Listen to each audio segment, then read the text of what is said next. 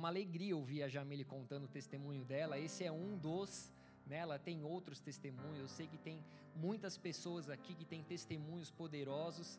Talvez você já é convertido há bastante tempo, você já teve uma mudança de mente. Eu falei alguma coisa aí? Não?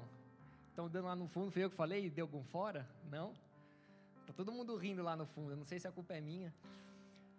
É da Maísa? De novo, Maísa! Até perdi o que estava falando aqui. O que eu estava falando? Vale, me ajuda. O testemunho. Ah, esque... ah, tem gente que é convertido há bastante tempo e fala: ah, isso aí eu estou cansado de ouvir, né? E muitas vezes a gente não dá valor para o testemunho, mas um testemunho ele tem poder. E talvez a gente nem imagine o número de pessoas que aqui dentro hoje estão passando pelo que ela passou. E o testemunho dela tem poder, tem autoridade. O testemunho dela fala do poder do Espírito Santo, o poder do Senhor nas nossas vidas. Não há nada impossível para Deus. Amém? Então, se houver alguém aqui numa condição semelhante à situação que ela esteve, ou qualquer que seja a situação que você está vivendo hoje, saiba que nada é, nada é impossível para Deus. Amém? E eu tenho certeza que você vai viver dias assim como ela tem vivido hoje, dias de alegria, dias de vitória. Amém? Finalizou a faculdade, né? Faculdade não, a pós-graduação. Hoje ela é uma advogada aí internacional. É ou não é já? Glória a Deus. Feche seus olhos, abaixe sua cabeça. Senhor amado, Pai querido, nós te adoramos, Pai.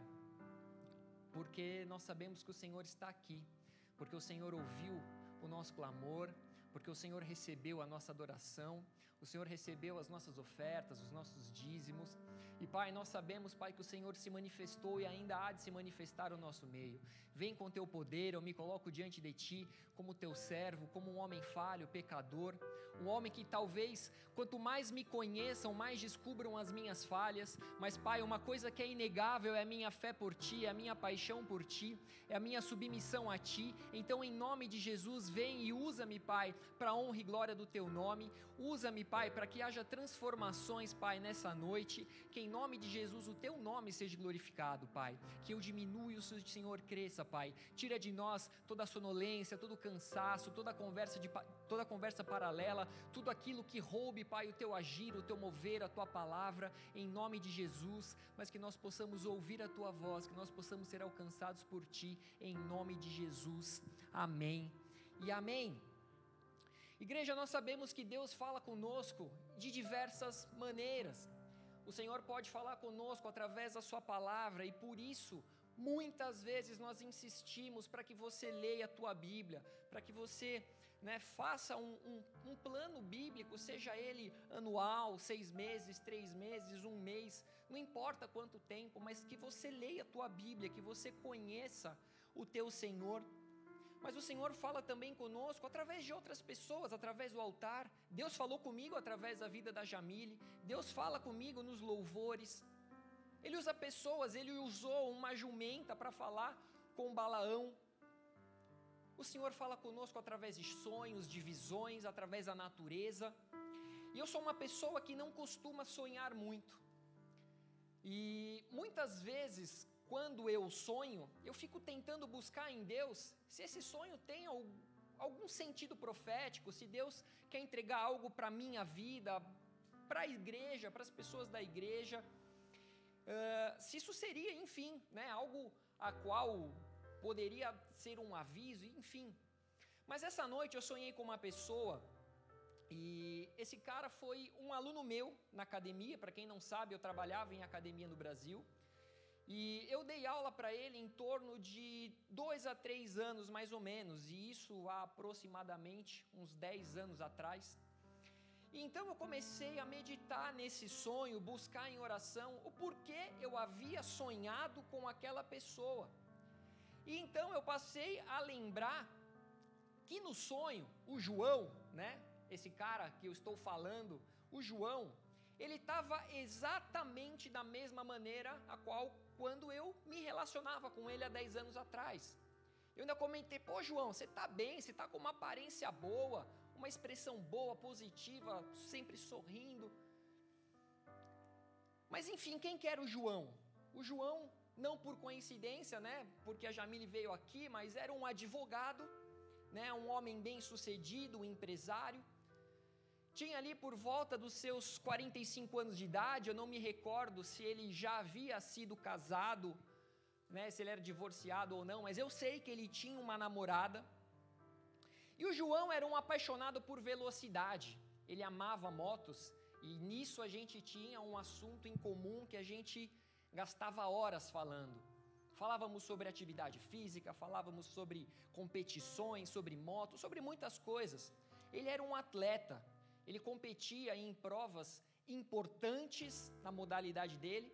Era um cara engraçado, honesto, de bom coração, trabalhador, determinado. O apelido dele era Zóio. Por quê? Porque ele tinha dois zoião assim bem esbugalhados. Sabe aqueles caras com zoião grandão esbugalhado? Tinha um até num. Tem, acho que não tem nenhum. Hoje acho que não tem nenhum irlandês, né? Tem só a Melissa, que é argentina, talvez não entenda. Tem mais alguém que não é brasileiro aqui hoje? O Juan, talvez o Juan não saiba. Na minha cara, hein, Juan? Não te vi aqui. Tô olhando muito no. É que já é brasileiro, né? Mas tinha um programa na TV no Brasil, eu não sei quem conhece, de um cara invejoso que falava assim: Eu nunca tive um negócio que nem esse, arregalava os olhão assim. Quem lembra? Esse cara era igualzinho João. O olho dele era daquele jeito, arregaladão, e isso era normal, não sem forçar nada. Enfim, você deve estar pensando, mas para que, que eu preciso conhecer tantas características do João? Para que, que eu preciso saber da personalidade do João e tudo mais? Porque no sonho, eu vi o João, como eu disse, da mesma maneira que eu havia o conhecido.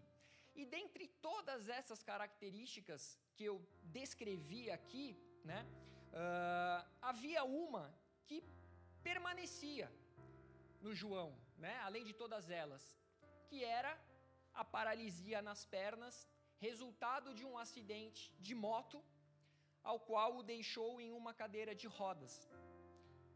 O João havia se acidentado e já há alguns anos ele vivia essa vida, uma vida de um paralítico, uma vida de adaptações, uma vida de recomeços, uma vida de desafios. Então, no sonho, nós conversávamos e eu perguntava da cadeira dele, porque sempre que ele tinha condições e comprava uma cadeira nova, uma cadeira mais leve, uma cadeira, né, às vezes mais.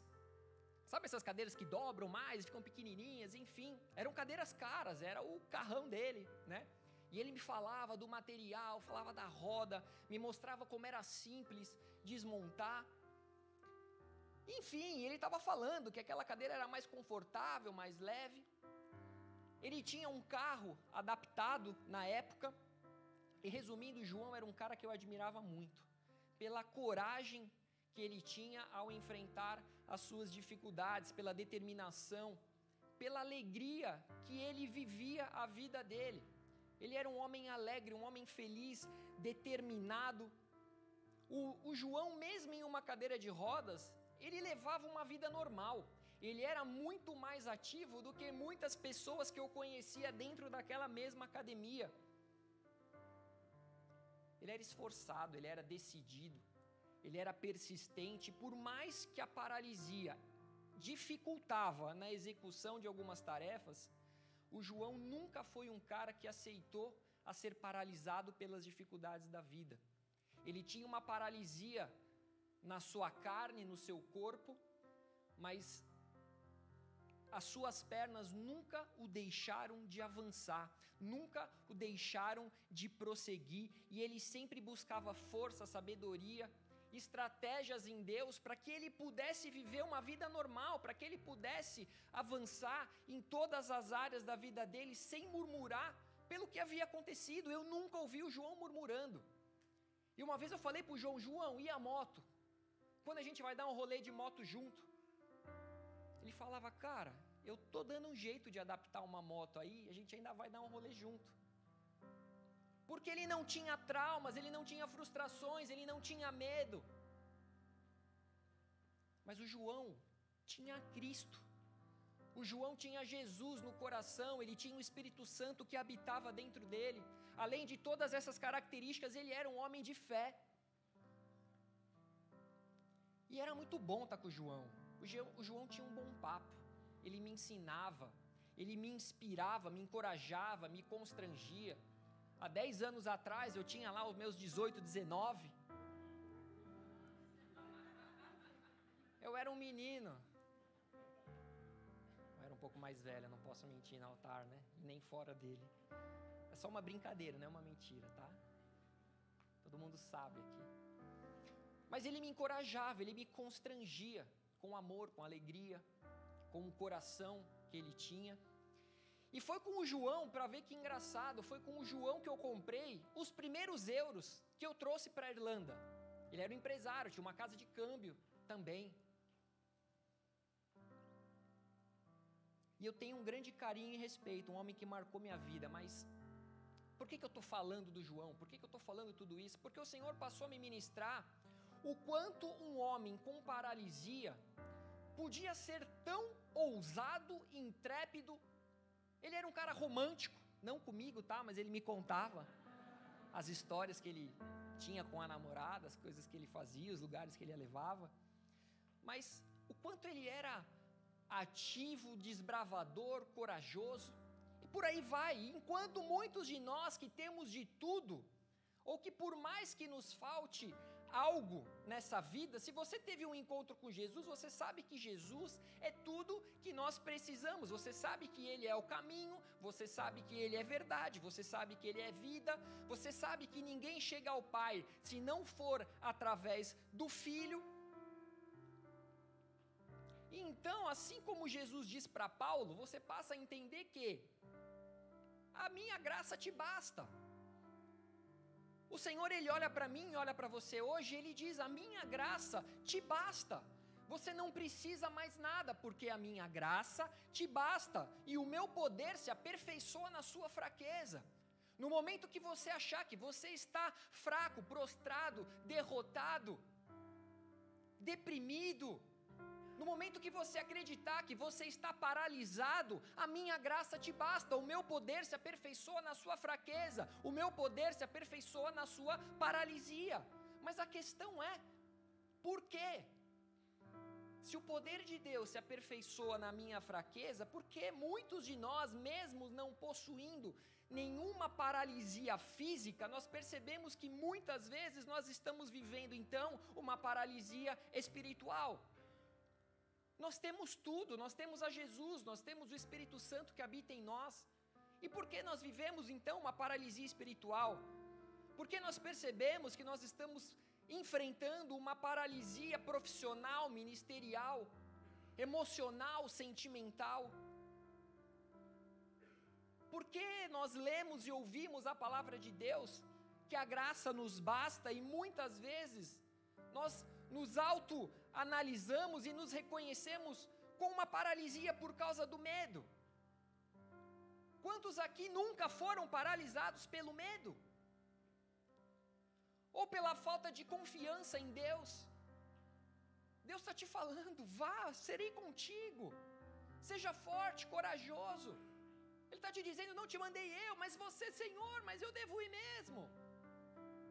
Senhor, mas eu sou tão pequeno. Senhor, mas eu não sei falar. Senhor, mas eu sou o menor da minha tribo.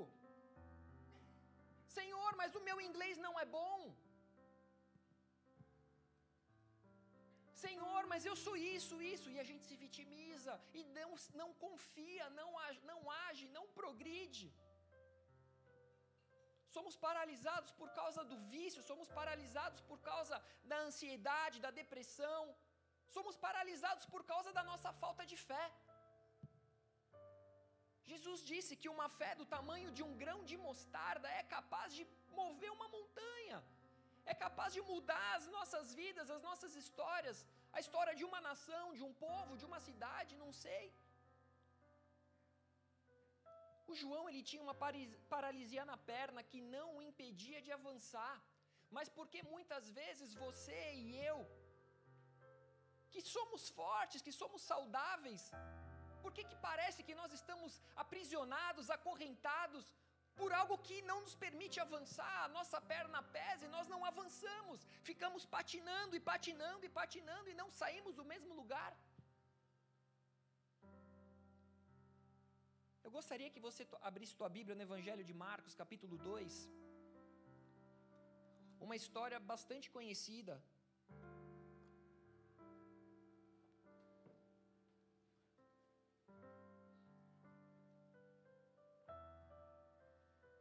Marcos 2, a partir do versículo 1, diz o seguinte: Dias depois, entrou Jesus de novo em Cafarnaum, e logo correu que ele estava em casa. Muitos afluíram para ali, tantos que nem mesmo junto à porta eles achavam lugar, e anunciava-lhes a palavra. Cafarnaum era a região que Jesus tinha escolhido ali para morar, para ser a, a, o teu quartel general, uma base, um lugar a qual ele voltava. E Jesus ele já estava começando a arrastar multidões, ele já havia realizado alguns milagres. E ao momento que as pessoas ouviam que Jesus estava na cidade, Jesus estava na casa, as pessoas já começavam a se movimentar em direção a ele. E por isso nós lemos que a notícia de que ele estava em Cafarnaum correu. Então a galera ali foi em direção a ele. Possivelmente fosse a casa de Simão Pedro, provavelmente uma casa humilde, provavelmente aquela multidão chegando próxima de Jesus, alguns já foram entrando, a casa já foi cheia, alguns ficaram na porta querendo entrar, mas não conseguiam, outros foram na janela. Não sei, todo mundo queria ver, todo mundo queria ouvir. As pessoas que estavam ali, quem eram? Eram doentes, leprosos, eram paralíticos, cegos, não sei mas com certeza tinham pessoas que buscavam em Jesus um milagre. Tinham ali os discípulos que queriam ouvir, queriam aprender, que já o reconheciam como mestre, sabiam que ele fazia algo que era milagroso, sinais.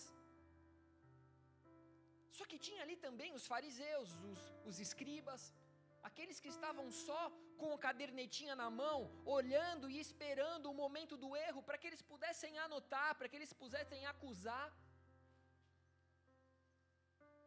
Então a multidão encheu a casa. Entre essa multidão, como eu disse, existiam alguns tipos de pessoa. Ninguém conseguia entrar, ninguém conseguia sair. Mas Jesus ali ele foi rodeado por aquela galera. E aí no versículo 3 diz o seguinte: Alguns foram ter com ele, conduzindo um paralítico levado por quatro homens. E não podendo aproximar-se dele, por causa da multidão, descobriram o eirado no ponto correspondente ao em que ele estava. E fazendo uma abertura, baixaram o leito em que jazia o doente. Resumindo, eles subiram provavelmente por uma escada lateral nessa casa, abriram um buraco no telhado e desceram ali na, na, exatamente no local onde Jesus estava. Vendo-lhes vendo a fé, Jesus disse ao paralítico: Filho, os teus pecados estão perdoados. Mas alguns dos escribas estavam assentados ali e arrazoavam em seu coração. Por que fala ele deste modo? Isso é blasfêmia. Estavam ali anotando, estavam pensando, o coração deles estava vivendo isso, essa, essa crítica, né? essa, enfim. Uh, por que fala ele, ele deste modo? Isso é blasfêmia. Quem pode perdoar pecados senão um que é Deus? E Jesus, percebendo logo por seu espírito que eles assim arrazoavam, disse-lhes: Por que arrazoais sobre estas coisas em vosso coração? Qual é mais fácil?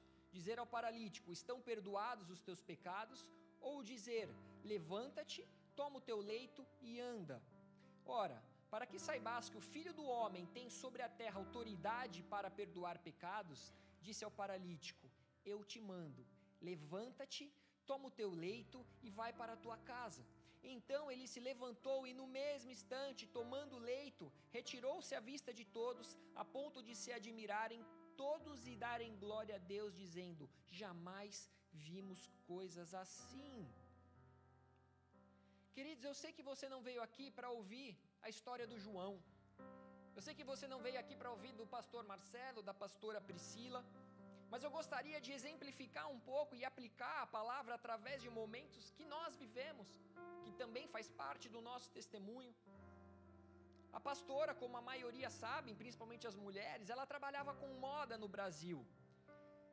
Ela estava em constante aprendizado, crescimento profissional, ela trabalhou em, em, em, marcas invejáveis, o currículo dela é um currículo invejável, mas ela trabalhava de sábado, domingo, feriado, enquanto a irmã dela trabalhava em um laboratório, ela era propagandista, ela tinha um carro da empresa, ela tinha acho que todos os tipos de benefícios conhecidos por nós naquela época.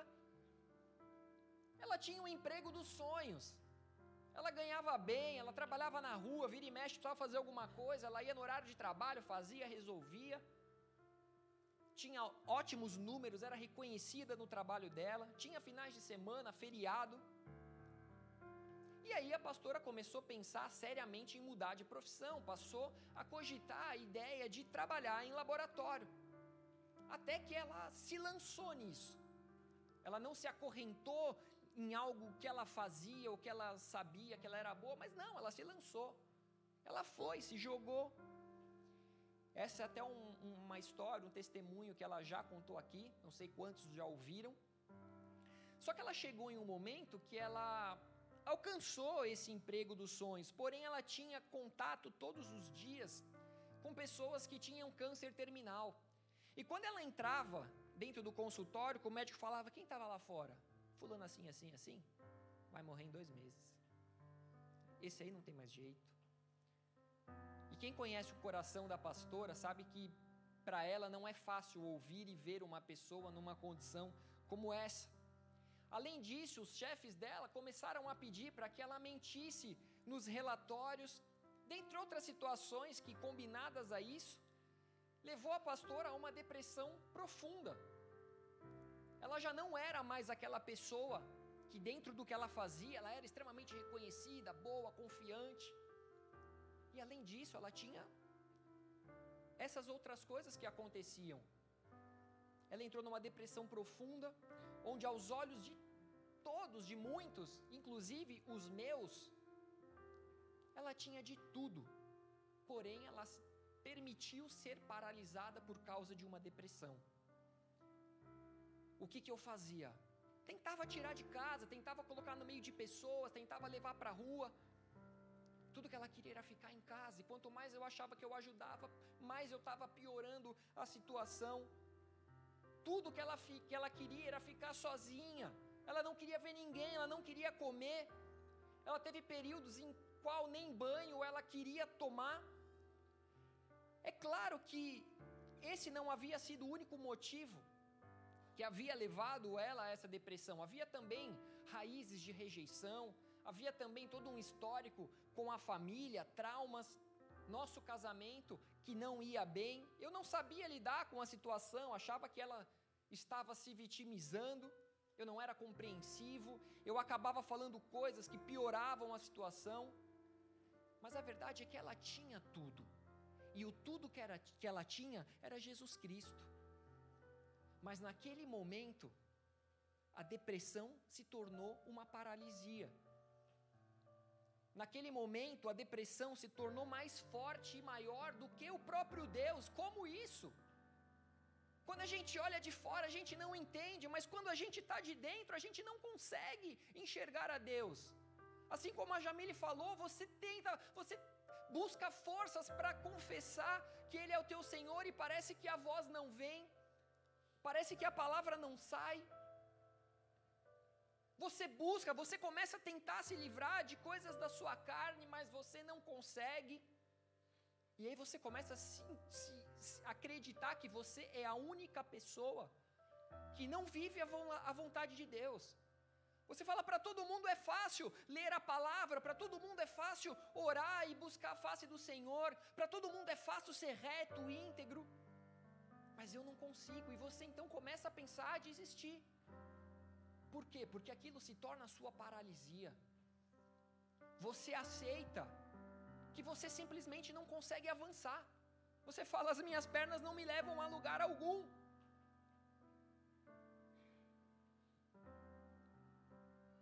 Mas, igreja, o que eu estou tentando dizer a vocês é que não é a respeito da paralisia gerada pela depressão, mas eu estou tentando te encorajar a buscar Deus.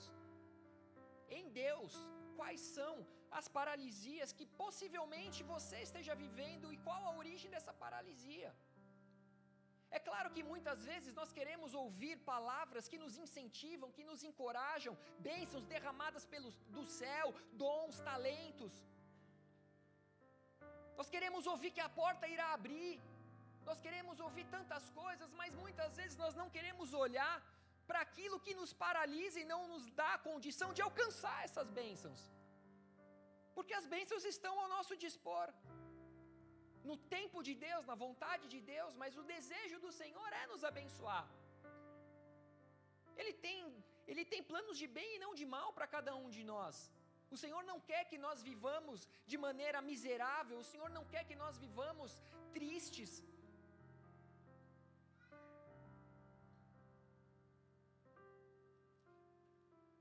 Pedro, quando estava andando sobre a água, o medo paralisou e ele afundou. Enquanto ele estava andando, enquanto ele estava confiando, enquanto ele estava se movimentando, olhando para o seu Senhor, ele estava andando, mas a partir do momento que ele olhou para si, que ele olhou para as circunstâncias, que ele olhou, ele afundou. O medo paralisou suas pernas e ele simplesmente afundou. Nos tempos de Jesus, Normalmente, a lepra, as doenças em geral eram consideradas como consequências de pecado, eram considerados como uma maldição hereditária e até como uma maldição de Deus. E até por esse motivo nós vemos os discípulos perguntando a Jesus lá em João 9, quando eles cruzaram com um cego de nascença, eles olham, Senhor, mas quem pecou? Os pais dele ou ele? Para que ele nascesse cego. Como assim ele pecou para nascer cego? Não faz sentido. E qual o sentido também dele nascer cego? Porque os pais pecaram. Só que Jesus respondeu: nem ele pecou e nem seus pais, mas foi para que se manifestassem nele as obras de Deus. Talvez você esteja vivendo coisas a qual você pensa, mas isso é injusto comigo. Por que, que Deus permitiu que eu vivesse uma situação como essa? Para que se manifeste a glória de Deus através da sua vida. Todas as coisas cooperam para o bem daqueles que amam a Deus. E se você está passando por dificuldade, tenha certeza que você vai passar pela dificuldade, você vai avançar, você vai progredir e você vai glorificar o nome do Senhor. Eu não sei qual pode ser a causa da sua paralisia, mas eu sei que tudo é possível ao que crê. Eu sei que somos mais do que vitoriosos em Cristo Jesus e por isso nós não temos o que temer. O nosso Senhor, ele é muito maior do que qualquer gigante, do que qualquer obstáculo, do que qualquer tempestade. Jesus, ele tem autoridade sobre os ventos, sobre a tempestade, sobre todas as coisas. Mas voltando para o texto, havia um homem paralítico que jamais conseguiria por si só chegar até Jesus. E é isso que muitas vezes nós fazemos. Nós acreditamos que sozinho nós vamos alcançar o nosso mestre. É possível? É possível. Tudo é possível ao que crê. Mas muitas vezes nós não temos força. Nós nos isolamos e nós acreditamos que sim, eu vou me fechar no meu quarto e eu vou buscar a Deus. Quando você se fecha no seu quarto, muitas vezes você não busca. Você não tem forças.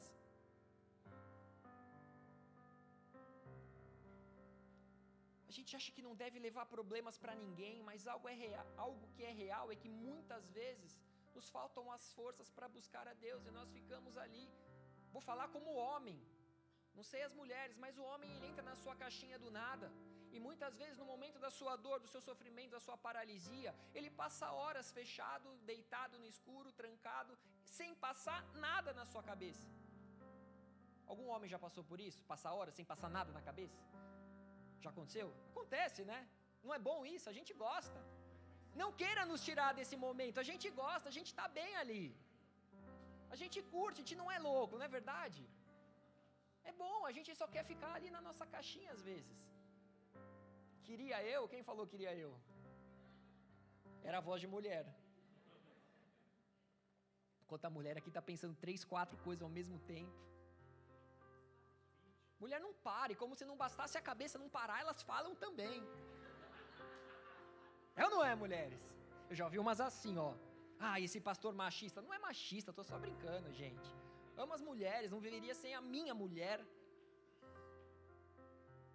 Amém? Não fiquem feridas comigo, eu amo vocês, tá bom? Só uma brincadeira. Eu lembro que logo quando eu comecei a namorar a pastora, que logo no início do namoro me ligaram do hospital e me falaram que ela havia desmaiado na rua, mas que ela já estava sob cuidados médicos, que ela estava bem, se eu poderia ir buscá-la. Amém? Eu vou. Fui. Mas, igreja, quando nós estamos fracos, quando nós estamos paralisados, quando nós estamos no fundo do poço, nós precisamos sim de alguém que nos ajude. Nós precisamos de alguém que vá e nos tire do hospital. Jeremias precisou de alguém que o tirasse de um fundo de um poço. E Jeremias era um homem de Deus, ele era um homem obediente, ele era um homem que chorava pelo povo de Israel. Mas ao ser lançado num poço profundo, num lamaçal ali, onde ele seria esquecido, para morrer ali sozinho, de fome, homens se juntaram e o tiraram dali. Nós precisamos buscar ajuda. Talvez você não tenha forças para prosseguir, para orar, e é nessa hora que muitos se isolam, no momento que deveriam buscar ajuda. Esse homem paralítico, ele foi levado até Jesus por quatro homens. Tá traduzindo, Fê? Desculpa, então tem que dar uma segurada, né? E todos nós precisamos nos relacionar com pessoas que queiram o nosso bem, pessoas que nos levem até Jesus. Impressionante como o testemunho da Jamile é o mesmo espírito. Impressionante como num momento de dor, de fraqueza, onde ela estava paralisada ali na carne dela, apareceram pessoas que tinham em comum o amor por Jesus, que a buscaram, que a procuraram, que estenderam a mão. Pessoas que chorem com você, mas que também se alegrem com as suas alegrias. Quem são as pessoas que você tem se relacionado? Quem são as pessoas que você se relaciona? Recentemente eu estava conversando com uma pessoa e contando o quão difícil foi para mim no início da minha conversão entender que sim, eu precisava me afastar dos meus amigos de infância. Amigos esses ao qual eu tinha conhecido tudo aquilo que o mundo poderia oferecer. Eu conheci a balada, eu conheci droga, eu conheci bebida, eu conheci a mentira. Conheci muita coisa com eles. A gente se divertia, era legal, era engraçado. Amava e amo essas pessoas. Sei que me amam, têm um carinho muito grande por mim. Só que eram pessoas que não conheciam a Jesus e, na sua ignorância, na ignorância deles, tudo que eles faziam para tentar me agradar eram situações que me roubariam da presença de Jesus. Enquanto eu estava extremamente inclinado a buscá-lo e conhecê-lo mais e mais de todo o meu coração. Eu queria, eu precisava. Do dia que eu fui tocado por Jesus, eu falei: eu não posso mais sair daqui. Esse é o pensamento mais forte que eu tenho para mim daquele dia. Eu não posso mais sair dessa presença.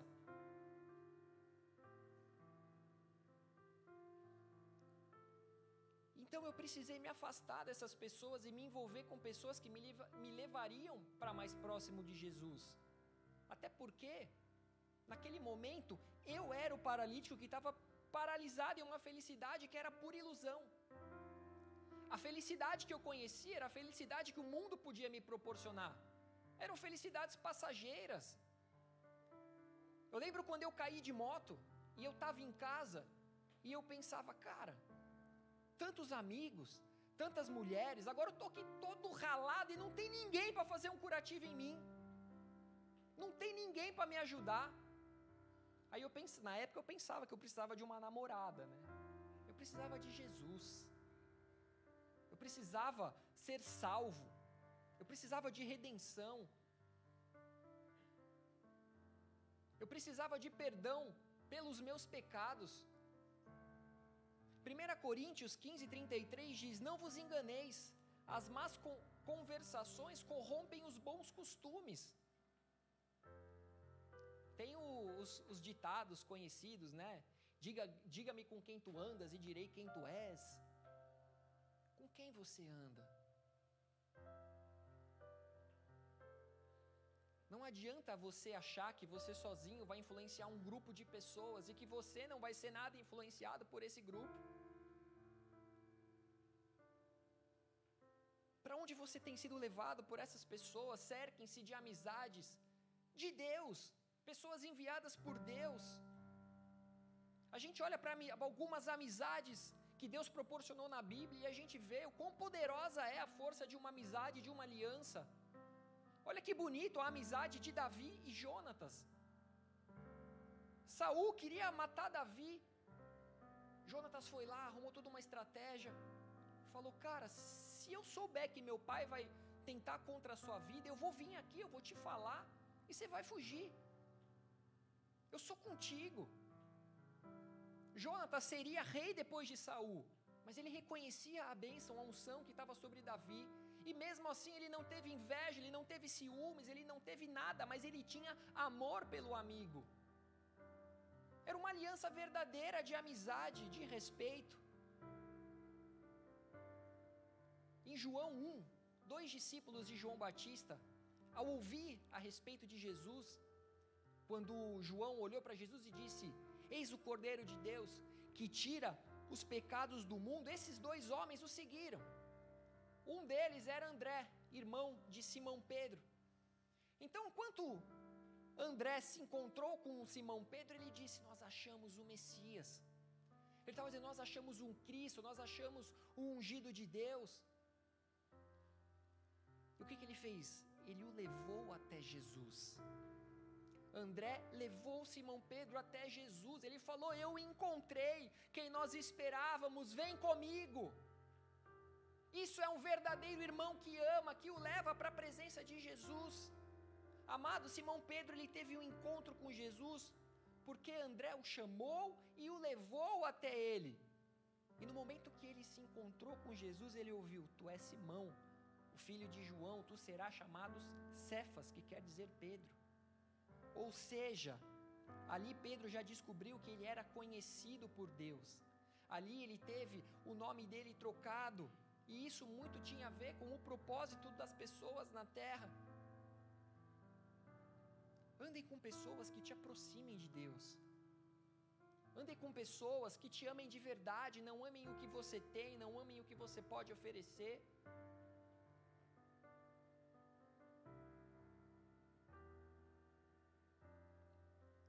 Mas então, quando aqueles homens chegaram na casa, eles perceberam que os, os quatro homens carregando o paralítico, perceberam que eles não conseguiriam entrar naquela casa.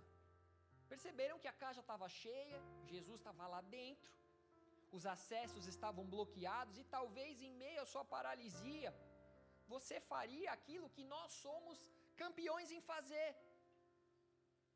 Talvez você pararia na metade. Talvez você não terminaria aquilo que você começou, não precisa levantar a mão. Mas quantos são aqueles que começam, começam, começam tantas coisas e não terminam? Talvez aquele momento, se ele tivesse sozinho, numa cadeira de rodas, talvez ele teria parado. João não pararia. Conheço João. O João daria um jeito.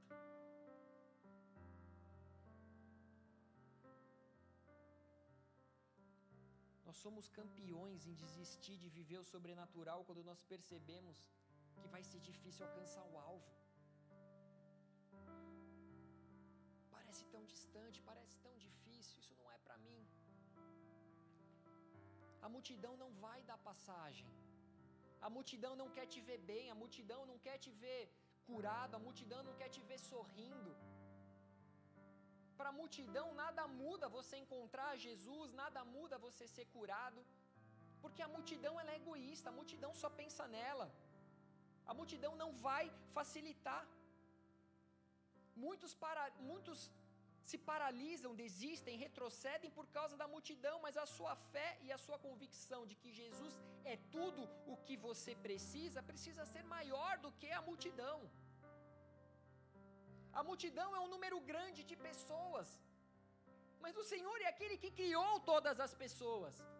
O Senhor é aquele que criou o habitat onde nós vivemos, criou a terra, mar, tudo que há nele. Mas a gente se paralisa pelo tamanho da multidão, pelo tamanho dos obstáculos. A Bíblia fala sobre uma mulher que tinha um fluxo de sangue há 12 anos. Ela era considerada uma mulher impura. Ela não podia estar no meio da multidão. Ela não podia tocar e ser tocada. Porque então essas pessoas seriam consideradas impuras. Só que ela não se permitiu ser paralisada pela multidão. Ela simplesmente pensava: se eu ao menos tocar na orla do manto de Jesus, eu sei que eu serei curada. Ela deve ter se abaixado ali, se escondido, passado no meio das pernas da galera, eu não sei. Mas ela buscou uma estratégia, ela teve fé. E por causa da fé dela, ela foi curada. Por causa da fé dela, ela teve paz. Por causa da fé dela, os olhos dela se cruzaram com os olhos de Jesus. Só que existem momentos que nós somos tão massacrados pela sociedade, tão massacrados pelas dificuldades, pelas acusações, que nós mesmos perdemos a nossa fé. Mas quando você anda com pessoas que professam a sua mesma fé, essas pessoas vão, vão, vão se mover em fé ao seu favor. A multidão muitas vezes está diante de Jesus, porém a multidão é egoísta. A multidão se preocupa com a necessidade, não se preocupa com a necessidade do próximo. A multidão se preocupa com a, a, a, o pão que Jesus pode alimentá-las. Quem era a multidão ali em João 6? Era um povo que havia vivido ali, experimentado da multiplicação dos pães, e depois foram buscar, ir atrás de Jesus. Onde Jesus foi? Cadê? Vamos atrás. Porque eles queriam pão, eles queriam comer, eles queriam ali um alimento que saciaria a fome deles ali, provisoriamente. Só que Jesus era o pão que desceu do céu. Jesus era muito mais do que um pão que alimenta naquele momento.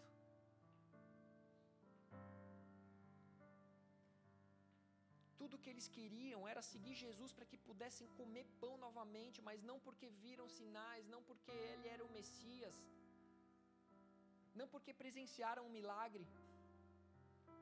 Multidão só procura Jesus pelo que ele tem a oferecer. E sim, nós temos que amá-los, porém não podemos ser influenciados por pessoas que só procuram a Jesus pelo que ele pode oferecer. Mas nós precisamos influenciar essas pessoas para que procurem a Jesus pelo que ele é, por quem ele é, por que ele fez.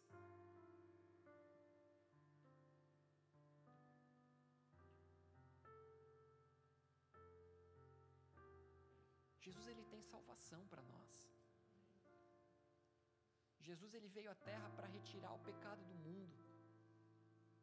Ele veio para carregar sobre si os nossos pecados. Ele veio para nos perdoar. Quem é influenciado pela multidão só vê aquilo que está à sua frente, só vê a impossibilidade de chegar até Jesus. Mas quem anda com os discípulos de Jesus entendem que no momento de dificuldade nós precisamos aprender a olhar para cima, olhar para o alto. Davi diz isso lá em Salmo 121, do versículo 1 ao 4, eleve os, olhos, eleve os olhos para os montes, de onde virá o socorro. Ele estava sendo perseguido, então ele olha para o alto e fala: De onde virá o meu socorro? O meu socorro vem do Senhor que fez o céu e a terra. Ele não permitirá que os meus pés vacilem, ou seja, Ele não vai permitir que eu paralise, mas Ele vai me dar forças para prosseguir, Ele vai renovar as minhas forças.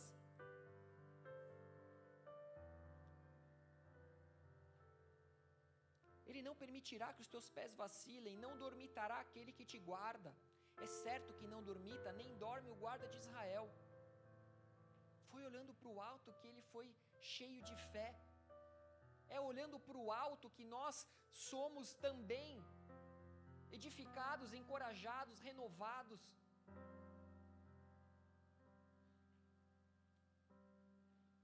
E foi olhando para o alto, buscando o seu Senhor, que aqueles homens tiveram uma estratégia de subir no telhado. Eles não estavam olhando para o problema, mas eles estavam olhando para o alto. E quando eles olharam para o alto, eles viram uma possibilidade. Eles falaram: O Senhor é conosco, eu creio nesse Jesus, eu creio que Ele é o Filho de Deus, eu creio na cura. Eles tinham fé o suficiente para subir no telhado, abrir o telhado e levar ali um paralítico, deitado num leito, sentado, não sei.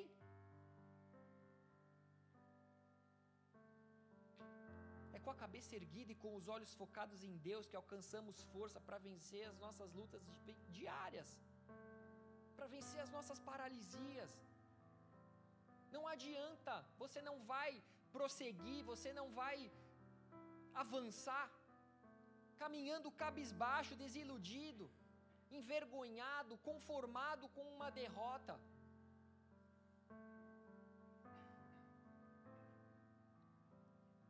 Você não é a única pessoa que passa por tentações.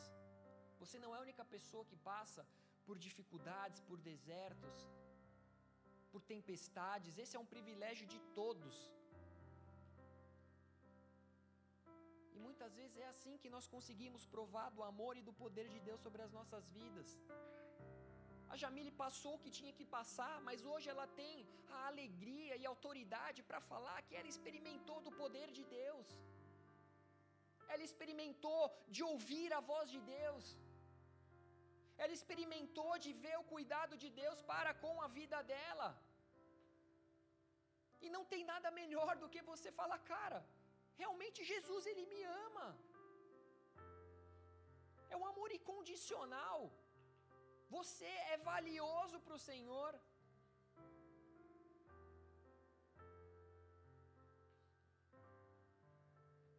poder de Deus se aperfeiçoa na tua fraqueza. Não tenha problema em reconhecer a tua fraqueza.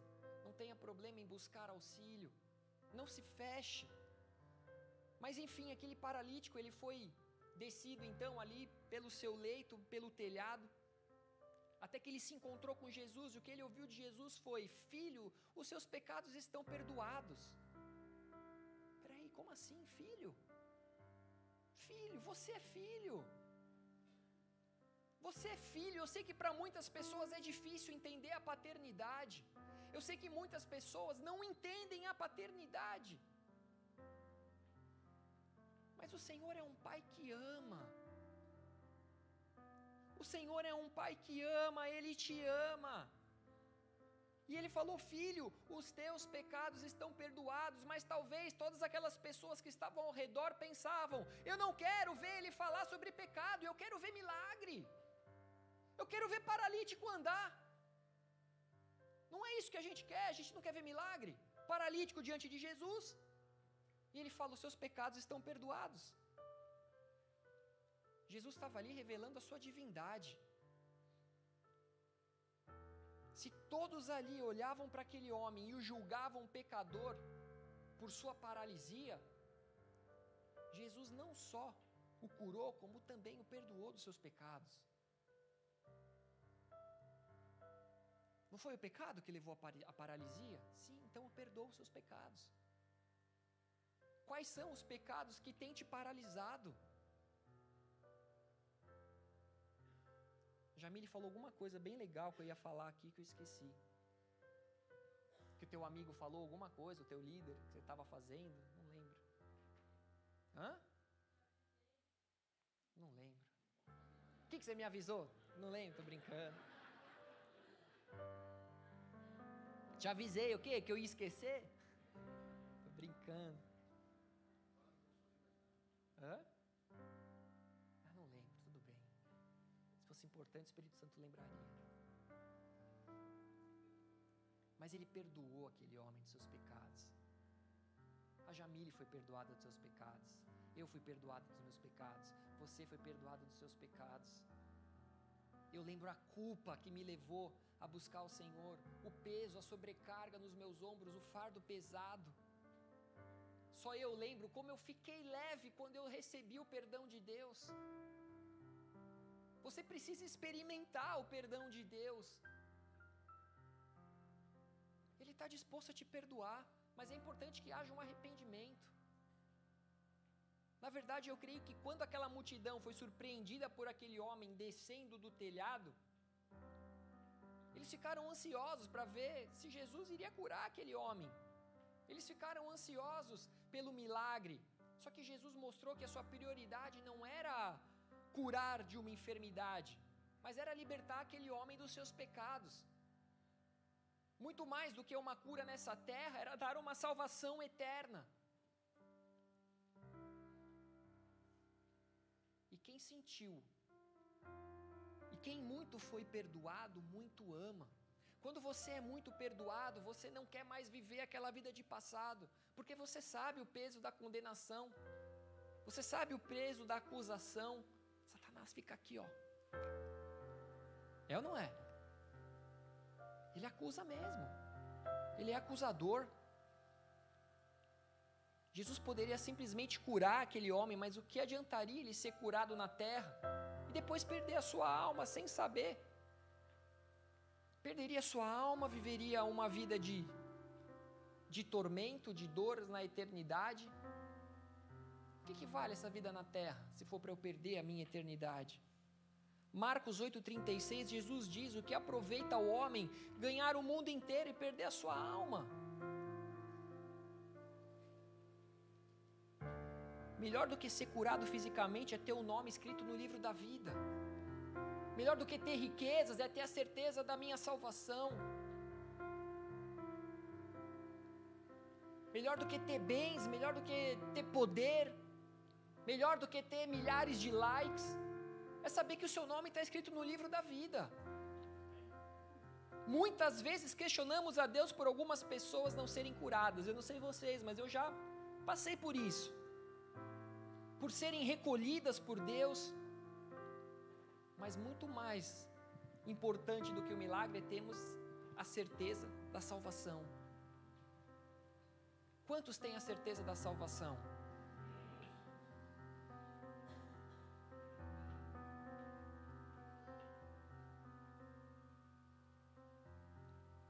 Nós somos resgatados do império das trevas. Nós somos levados para a maravilhosa luz. E isso é um milagre. Você é um milagre. Você sabe de onde você foi resgatado. Eu sei que existe uma exceção de pessoas que nasceram num berço evangélico. Eu sei que existem pessoas, cadê a Nath? Que nunca pecaram. Quem mais aqui que nunca pecou, que tem cara de santinho? Deixa eu ver. Tem mais alguém aí, não? Carol? Qual Carol? Carol nunca pecou também, Carol? Ah, então por isso vocês se dão super bem. Vocês são super santas. Você é um milagre. Você sabe de onde você foi tirado. Você sabe com que você já, já se envolveu. Você sabe com quem você já se envolveu. Você sabe o tamanho da transformação que Jesus fez na sua vida. Não é verdade? Jesus ele fez e faz ainda muitos milagres, porém Jesus abriu mão de sua glória, ele se humilhou, ele se fez servo. Ele veio até a terra não para termos todos os nossos problemas resolvidos, e sim para que o pecado fosse tirado do mundo para que nós fôssemos resgatados das mãos do príncipe das trevas, do príncipe desse mundo, para que nós fôssemos reinar com ele na Nova Jerusalém. Jesus ele poderia ter apenas curado aquele homem, mas ele quis primeiro perdoar os seus pecados. Talvez você esteja orando e buscando todas tantas coisas, mas tudo que o Senhor quer é que você comece a viver uma vida em plenitude com Ele. Que você tenha uma paz que excede todo entendimento humano, que você entenda de onde vem a tua força, de onde vem o teu socorro.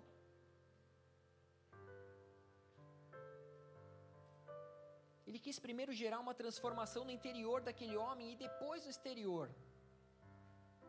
Primeiro ele perdoou, depois ele permitiu que aquele homem viesse a andar. Assim como eu falei semana passada, falei sobre a respeito, a respeito do avivamento. O Senhor não quer avivar esse país, Ele quer avivar primeiro você. Ele quer avivar primeiro a tua família, Ele quer avivar primeiro a nossa igreja. É de dentro para fora. Comece em você. Comece em você aceitando Jesus no seu coração. Comece em você entender que você é aceito por Ele. Não importa da maneira que você está vivendo, não importa quais são os seus erros, você é aceito. Mas sim, exige uma transformação. Mas Ele vai te ajudar, Ele vai estar tá contigo, Ele vai te dar forças. Ou seja, não se preocupem com as coisas desse mundo, se preocupem com aquilo que é eterno. 2 Coríntios 4,18: Não atentando na, nós nas coisas que se veem, mas nas que não se veem. Porque as que se veem são temporais, e as que se não veem são eternas.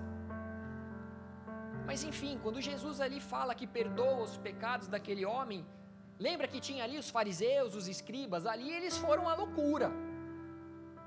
Ali, ah, peguei, fizeram até uma ola entre eles ali, agora deu certo. Blasfemou.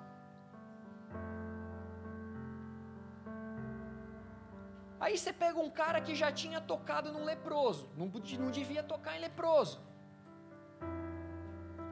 Já tinha acalmado uma tempestade ali no meio dos discípulos. Ele já havia expulso legiões de demônios que estavam ali em um homem gadareno.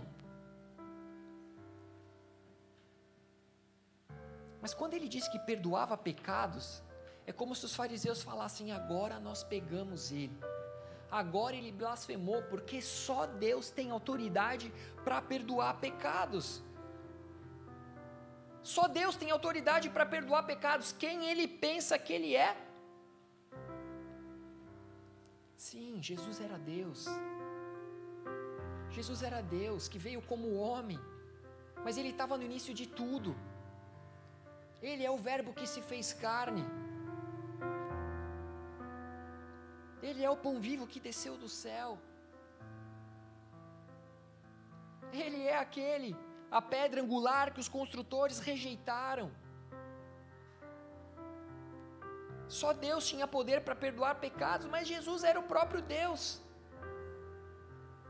E igreja, muita gente hoje, ainda nos dias de hoje, ouvem falar de Jesus, têm experiências com Jesus, vivem manifestações do Espírito Santo, mas mesmo assim não se reconhecem, não o reconhecem como seu Senhor e Salvador. Mesmo assim não o reconhecem como aquele que tem poder para curar, transformar, perdoar. Conhece de ouvir falar, mas não conhece de com ele andar. E quem é Jesus para você?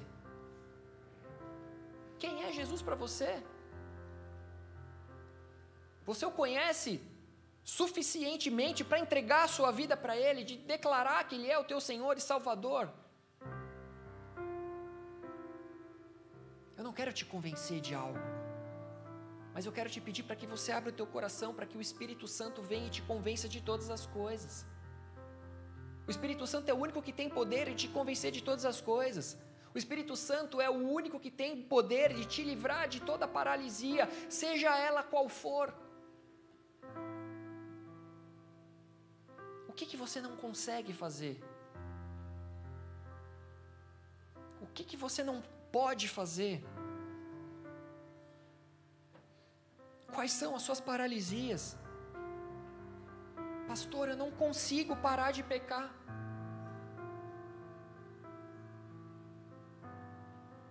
Pastor, eu não consigo parar de beber. Pastor, eu não consigo parar de fumar.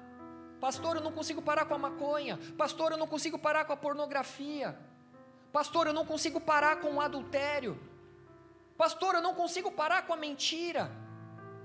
Quem é Jesus para você? Você pode todas as coisas em Cristo Jesus. aquele que começou a boa obra, ele é fiel para cumprir. Se você o conheceu, se você ouviu a sua palavra, eu tenho certeza que ele vai te ajudar nesse processo. Você só precisa não aceitar a sua paralisia.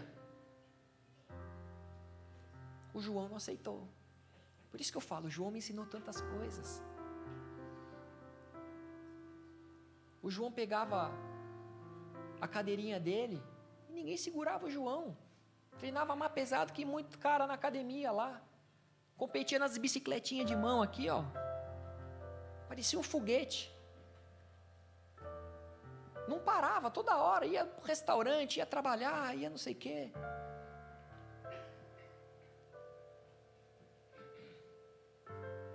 Os próprios discípulos, ao verem Jesus acalmando a tempestade, perguntaram: Quem é esse que até o vento e o mar lhe obedecem? Quando eles viram Jesus andando sobre as águas, eles pensaram que era um fantasma, ainda não conheceram a Jesus. Talvez com tudo que nós sabemos a respeito dele, talvez a gente ainda não conheça o suficiente. Jesus, ele é o amor que existe nele é inesgotável, ele é uma fonte inesgotável de vida, uma fonte inesgotável de alegria, de amor.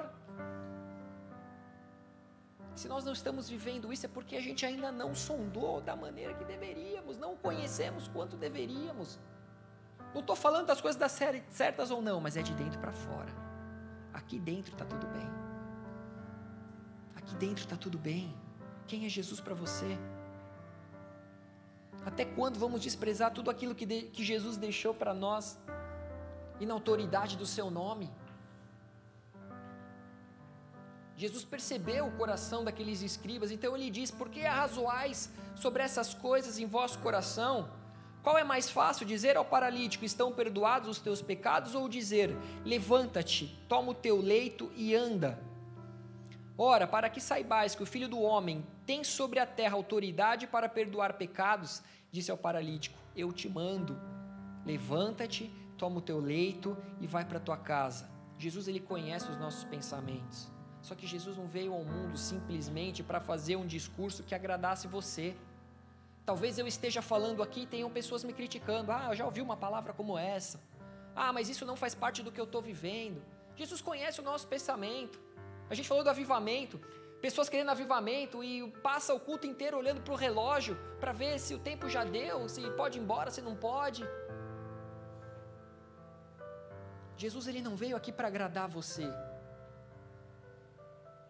A minha preocupação ao trazer uma palavra não é agradar você,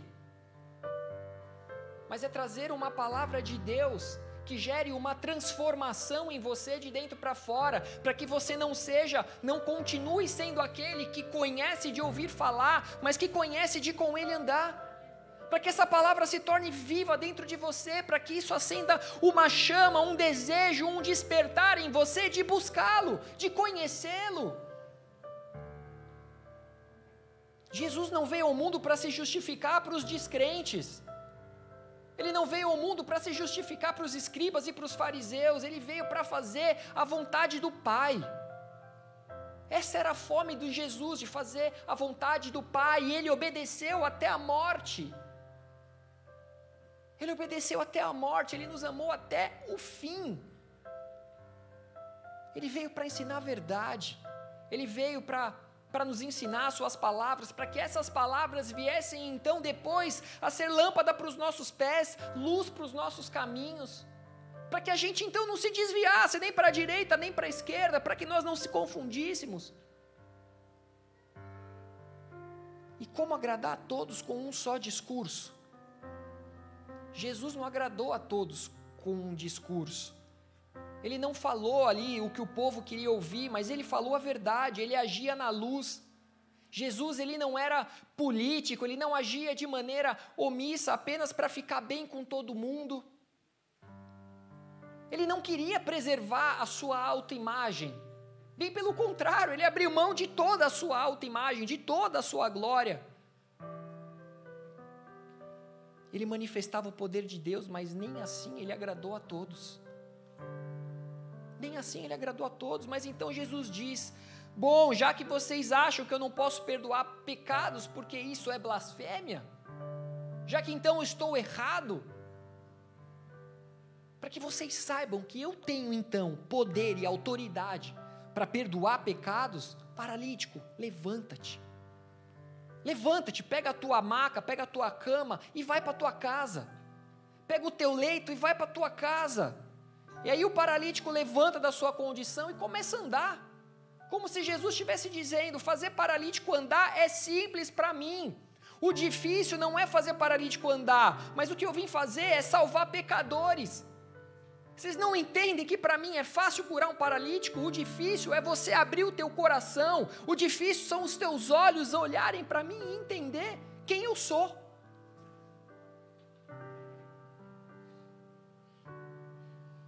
Mas isso precisa terminar em nós. Isso precisa terminar em você. Você precisa olhar para Jesus e ver quem Ele é.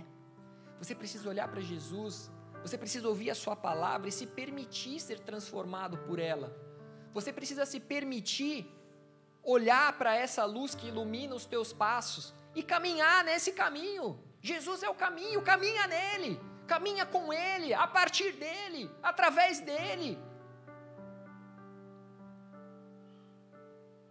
Mas por que, que ele pede para que aquele paralítico pegasse o seu leito e levasse?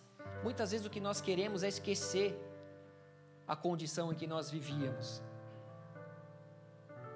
Às vezes seria melhor que a Jamile nunca lembrasse que ela foi lá uma menina que vivia com cigarro, com a bebida nas mãos. Eu lembro que eu olhava para a mulher e eu falava, cara, eu acho tão feio mulher fumando. A mulher é o vaso frágil, a mulher é delicada. A mulher cuida dos cabelos, passa batom, vocês são bonitas, vocês são pega aquele troço, põe na boca aquela fumaça fedida. Eu olhava e falava, cara, que feio. E muitas vezes nós queremos esquecer o nosso passado. Só que Jesus estava dizendo: pega o teu leito e leva contigo, para que toda vez que você olhar para esse leito, você vai estar tá mostrando também o seu testemunho, você vai estar tá lembrando de onde eu te tirei, você vai estar tá lembrando de onde você saiu. É importante que você volte e lembre de onde você saiu para que você não se engrandeça. Porque se você é alguma coisa hoje, é pela graça e misericórdia do Senhor Jesus. Não há nada que não venha do céu. Toda dádiva, ela é, ela é do céu, ela vem do céu. Então não importa se você, ó, vou usar a Jamile de novo, aí dá a Jamile, é porque eu amo a Jamile. Não importa que você é graduada, pós-graduada, mestrada. Se dependesse de você, você não seria ninguém. O apóstolo Rina fala: você sem o Espírito Santo é um Zé Ninguém.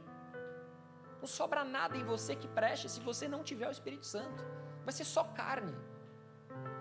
Só carne, né, Jamile? Tadinha da Jamile, pegando no pé dela. Não se esqueça de onde Jesus te tirou. Não se esqueça das portas que Ele já te abriu. Não se esqueça dos livramentos que Ele já já permitiu na sua vida, que Ele já fugiu a palavra, Ele te livrou. Enfim, vocês entenderam. Não esqueça dos lugares que Ele já te levou. Mostre o seu leito revele o seu testemunho, porque você é um milagre de Jesus, o seu, o seu testemunho tem poder de transformação, o seu testemunho fala das suas raízes, mostra de onde Jesus te tirou, mostra do poder de Deus agindo ainda hoje sobre você. Cara, como eu me alegro quando as pessoas me contam testemunhos, independente de quais são. Às vezes são coisas que aos meus olhos, eu olho e penso, cara, tão pequeno, bobeirinha. Mas só você sabe o quanto é importante. Eu falo, cara, que bobeira nada. Isso é importante para ele, é importante para mim, isso é importante para ela, é importante para mim. Se foi difícil para ele a ponto de ser um testemunho, cara, eu vou me alegrar. Porque eu sei que isso foi o poder de Cristo na vida dele. Porque eu sei que isso, ele está glorificando o nome de Deus a me contar.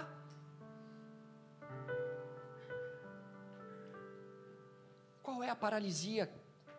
Qual pode ser a paralisia que você viva hoje? Eu sei que é chato ouvir isso. Eu sei que ninguém quer ter.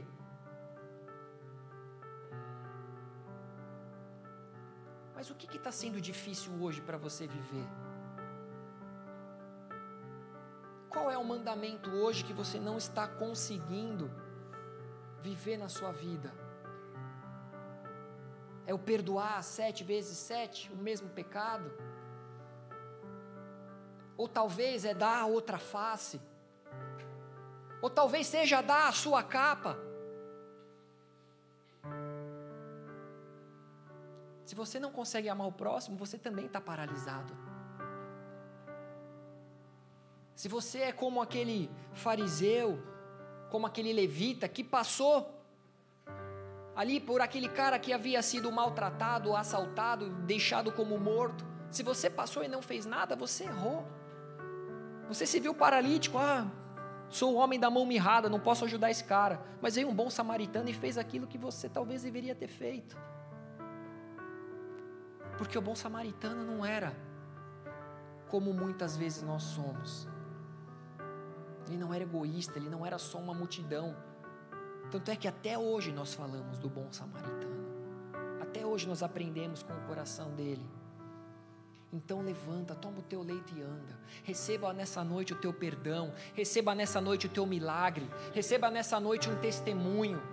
Receba nessa noite poder do alto sobre a sua vida. Receba nessa noite poder do alto sobre a sua vida. Receba nessa noite o, o, o, a cura da sua enfermidade. Tenha fé por aqueles que você ama. Receba a cura para aqueles que você amam.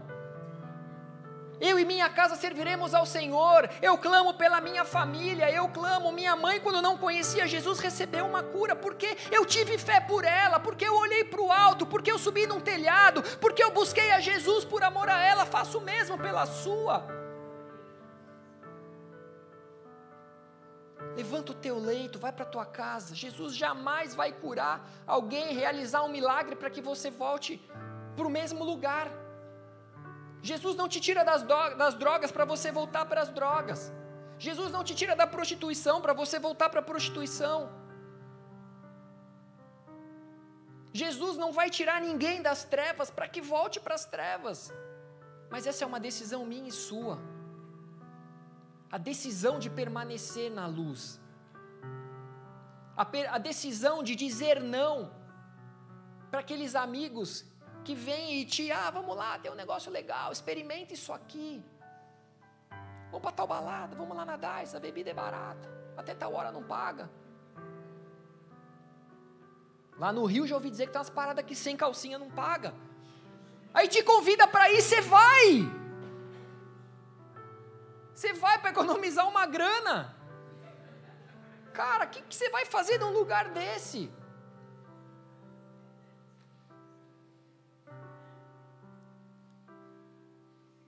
A gente chora, mas a gente ri, mas é vontade de chorar, né? É triste. É triste, eu sei os lugares que eu já frequentei.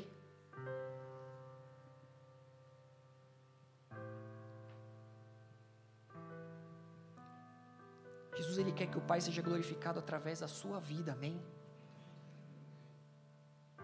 Então você precisa vencer a tua paralisia. Então ele se levantou e, no mesmo instante, tomando o leito, retirou-se à vista de todos, a ponto de se admirarem todos e darem glória a Deus, dizendo: Jamais vimos coisa assim. Como assim ninguém podia entrar e nem sair? Ninguém entrava, ninguém saía, a multidão estava ali, e de repente todos viram ele sair. O que, que aconteceu? Eles não estavam ali apertados. Só que depois que alguém é tocado por Jesus, você vai perceber que os caminhos se abrem você vai perceber que a multidão, ela simplesmente não faz mais a diferença, porque você tem um foco, você sabe quem você é, você sabe para onde você vai. Você encontra paz, essa paz excede todo o entendimento humano, então você avança. Jesus é o Filho do Deus vivo, ele veio para ser o meu e o seu Salvador. Seu próprio nome, Jesus, significa Salvador. Quando alguém abre o coração e diz: Jesus, entra na minha vida. Senhor Jesus, entra no meu coração, ele entra e ele muda todas as coisas. O teu passado é perdoado. O teu pecado, ele é lançado num abismo. ele já não se lembra mais, então esqueça você também. Receba o perdão, se perdoe você também. A Bíblia diz que aquele que está em Cristo é nova criatura, as, as, coisas velhas se passaram e tudo novo se fez. Tudo precisa ser novo. Pega a tua cama e anda, qual é a tua paralisia? Feche os seus olhos, abaixa a sua cabeça.